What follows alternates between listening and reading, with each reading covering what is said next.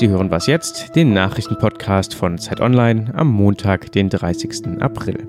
Mein Name ist Frederik Spohr. Heute geht es um den scheinbaren Sinneswandel von Nordkoreas Machthaber Kim Jong-un und um Bürgermeister Widerwillen in Thüringen.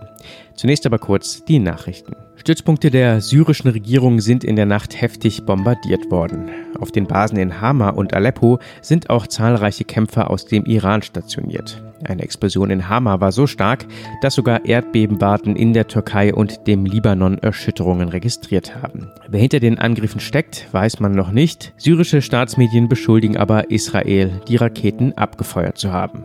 Morgen läuft sie ab, die Schonfrist, die US-Präsident Donald Trump der EU gewährt hat. Im März hatte er Einfuhrzölle auf Stahl und Aluminium verhängt. Der EU gab er allerdings noch ein bisschen Aufschub. Praktisch in einem letzten Appell hat die Bundesregierung nur noch einmal davor gewarnt, die Zölle tatsächlich zu erheben. Andernfalls werde sich die EU im Rahmen der internationalen Handelsordnung wehren. Wie genau, das erklärte die Bundesregierung aber noch nicht. Redaktionsschluss für diesen Podcast ist 5 Uhr.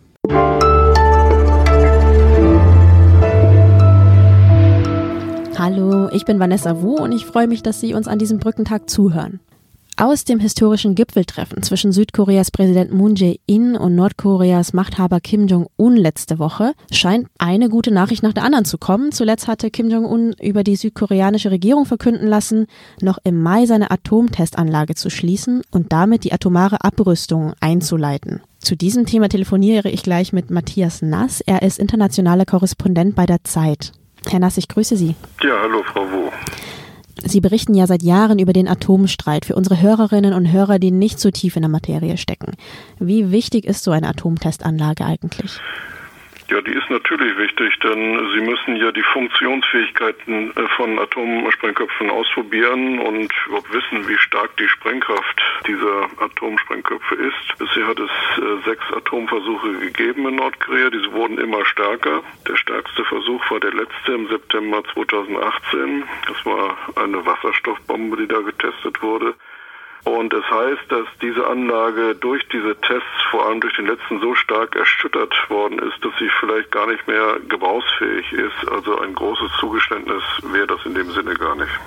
Aber äh, nichtsdestotrotz, erstmal ist es eine gute Nachricht und äh, fügt sich ein in eine ganze Kette von letztlich guten Nachrichten der vergangenen Tage. Trauen Sie diesen Nachrichten?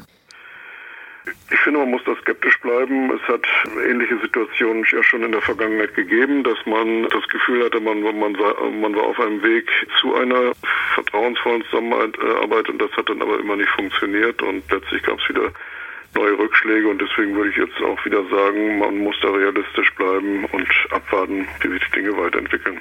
Warum lenkt Nordkorea jetzt eigentlich so stark ein? Ich glaube, das Einlenken Nordkoreas hat seinen Grund vor allem in den Wirtschaftsaktionen, die die Vereinten Nationen seit über zehn Jahren beschlossen haben und immer weiter verschärft haben. Die sind jetzt inzwischen sehr spürbar. Das Zweite, was dazu kommt, ist der Druck, den äh, politische Druck, äh, auch der militärische Druck, den vor allem die USA ausgeübt haben. Das war eine glaubhafte Drohkulisse und beides zusammen, also diese militärischen Drohungen und die Wirtschaftssanktionen haben wahrscheinlich zu dem Einlenken von äh, Nordkorea geführt. Würden Sie dann sagen, dass Trumps Strategie des maximalen Drucks gewirkt hat?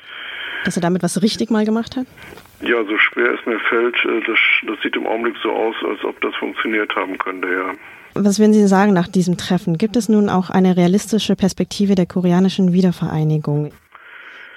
Also ich, ich nehme an, das wird ein sehr, sehr langwieriger Prozess sein. Wir wissen ja, wie lange das in Deutschland gedauert hat. Ähm, das Misstrauen zwischen Nord- und Korea, äh, Korea sitzt sehr, sehr tief. Und das sind zwei äh, Systeme und zwei Länder, die sich vollkommen auseinanderentwickelt haben, die einander fremd geworden sind. Es fehlt vollkommen an Vertrauen bisher. Dieses Vertrauen muss aufgebaut werden und das geht durch den Abbau von militärischen Spannungen. Darüber ist jetzt gesprochen worden, darüber muss weiter gesprochen werden.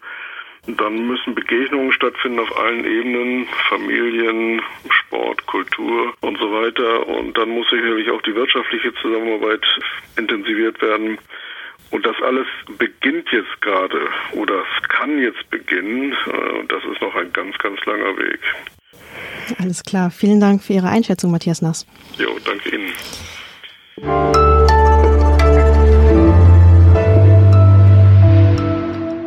und sonst so? Wir haben ab heute eine neue Kollegin. Ihr Name ist Amna Franzke und sie verantwortet ab sofort das Campusressort bei Zeit Online. Das Ganze wird sie neben ihrem Philosophie- und Musikstudium machen. Ich freue mich hier riesig über Amna, einmal persönlich, weil sie cool ist und die Redaktion mit ihr nochmal jünger, weiblicher und bunter wird. Und noch viel mehr freue ich mich aber inhaltlich, denn Amna schreibt vor allem über Gesellschaft, Kunst und Rassismus. Wenn auch Sie sich über Amna freuen, dann heißen Sie sie doch zum Beispiel auf Twitter willkommen unter Amna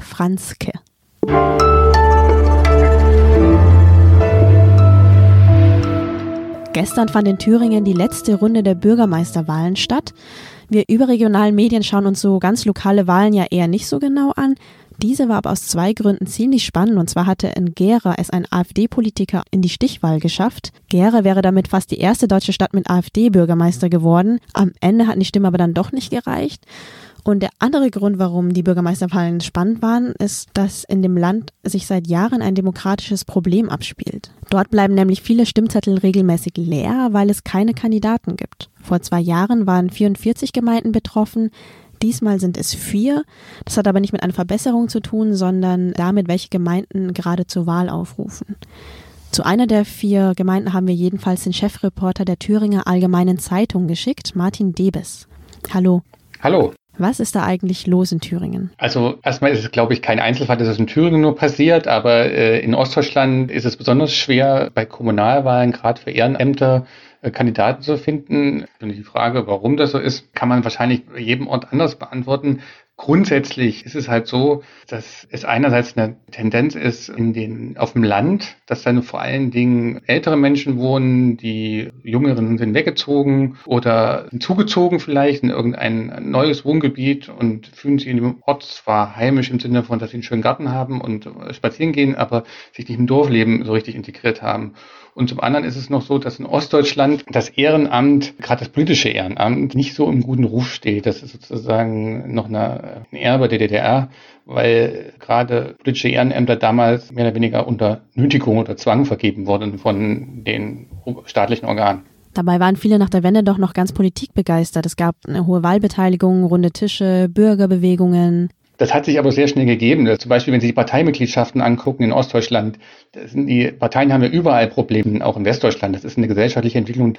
Aber in Ostdeutschland ist es halt besonders so, dass zum Beispiel bei den Grünen, nur mal als Beispiel, mhm. in Thüringen, das ist zwar kein großes Bundesland mit 2,2 Millionen Einwohnern, aber wir haben genau 750 Grüne. Das ist natürlich nicht mal ein Kreisverband in manchen westdeutschen Bundesländern. Ähnlich ist es natürlich bei der SPD, CDU.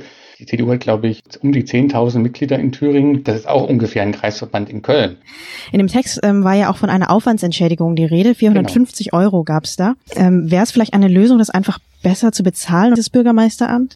Ja, wir reden ja hier von Minigemeinden. Wir reden von Gemeinden, in dem Fall zum Beispiel von 325 Einwohnern. Äh, das ist ja äh, auch eine Besonderheit, dass dieser Ort auch noch eigenständig ist. Hier in dem Fall ist es halt so, dass dieser Bürgermeister noch wirklich Aufgaben hat. Vom Denkmalschutz bis zur Dorfstraße. Da ist natürlich die Aufwandsentschädigung zu gering. Einerseits, andererseits, wenn man die Größe wieder des Ortes anguckt, kann man argumentieren, warum mehr. Im Grunde genommen sind Leute, die ein Ehrenamt ausüben, ja, deswegen heißt es ja auch Ehrenamt, immer diejenigen, die Anführungsstrichen draufzahlen. Das machen sie, das Engagement wird eben anders belohnt als durch Geld. Das heißt, für eine Lösung dieses Problems bräuchte es eigentlich eine umfassendere Strategie, dass auf dem Land auch eine andere Bevölkerungszusammenstellung ist, ähm, wahrscheinlich politische Programme oder was werden so ein Ausweg aus der Situation? Das ist ganz schwer zu sagen. Also im Grunde genommen haben wir ja insgesamt eine Diskussion in Deutschland, wie wir das Gefälle oder die Widersprüche zwischen der einerseits relativ boomenden Entwicklung in den Städten und an Verödung von Landschaften und Vereinsamung von Menschen auf dem Land begegnet. Und die Strategie, die es da geben müsste oder muss, ist, wie werten wir das Leben auf dem Land überhaupt auf? Aber wie gesagt, das kann man alles nicht über einen Kamm scheren, weil es gibt auch wunderbare Orte, wo das Dorfleben funktioniert, wo es ganz viel Engagement gibt, wo es auch sozusagen mehrere Kandidaten für den Bürgermeister gibt. Das gab es auch in Thüringen, so ist es nicht. Okay. Vielen Dank, Martin Debes, für die Einschätzung. Ja, und ich danke auch für das freundliche Gespräch. Tschüss. Tschüss. Ja, und damit endet der heutige Podcast auch schon wieder. Sie hörten was jetzt. Mein Name ist Vanessa Wu. Morgen gibt es keine neue Folge, da ist der 1. Mai. Tanzen Sie gut in den 1. Mai, falls Sie wollen. Uns hören Sie am Mittwoch wieder. Tschüss.